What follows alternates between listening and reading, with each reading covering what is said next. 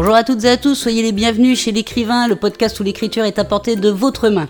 Je suis Maude et comme chaque semaine, je réponds à une question que vous m'avez posée sur les réseaux sociaux et qui concerne l'écriture. Cette semaine, je réponds à la question de Daniel qui sur Facebook me demandait Faut-il aimer lire pour écrire?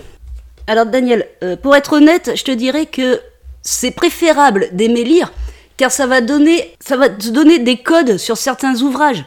Par exemple, si tu écris de la science-fiction sans en avoir jamais lu, comment peux-tu connaître les codes de la science-fiction, qui sont pourtant très complexes? Pareil pour les romans policiers, comment peux-tu euh, écrire des romans policiers si tu ne connais pas les, techniques, les façons de le faire? Pareil, les codes, tout dépend des codes. Tous les livres ont des codes pour être écrits.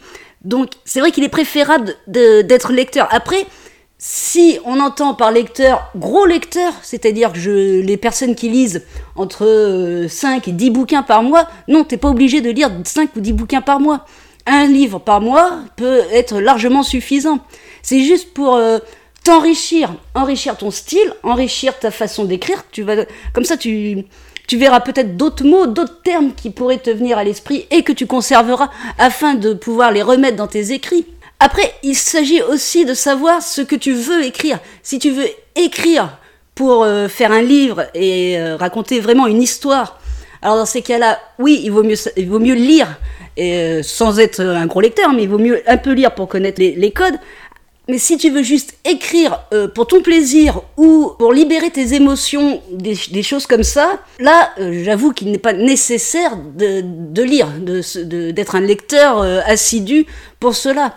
Il suffit juste que tu laisses tes émotions parler et que tu laisses courir ta plume sur le papier. Donc voilà, Daniel, tu n'es pas obligé d'être un gros lecteur si tu veux devenir écrivain.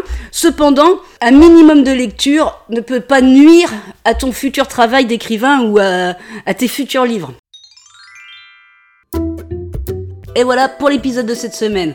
N'hésitez pas à vous abonner à ce podcast ou à ma chaîne YouTube si vous voulez suivre les nouveautés qui y sont publiées. Et moi je vous donne rendez-vous la semaine prochaine avec une nouvelle question. En attendant, bonne écriture à toutes et à tous et prenez soin de vous.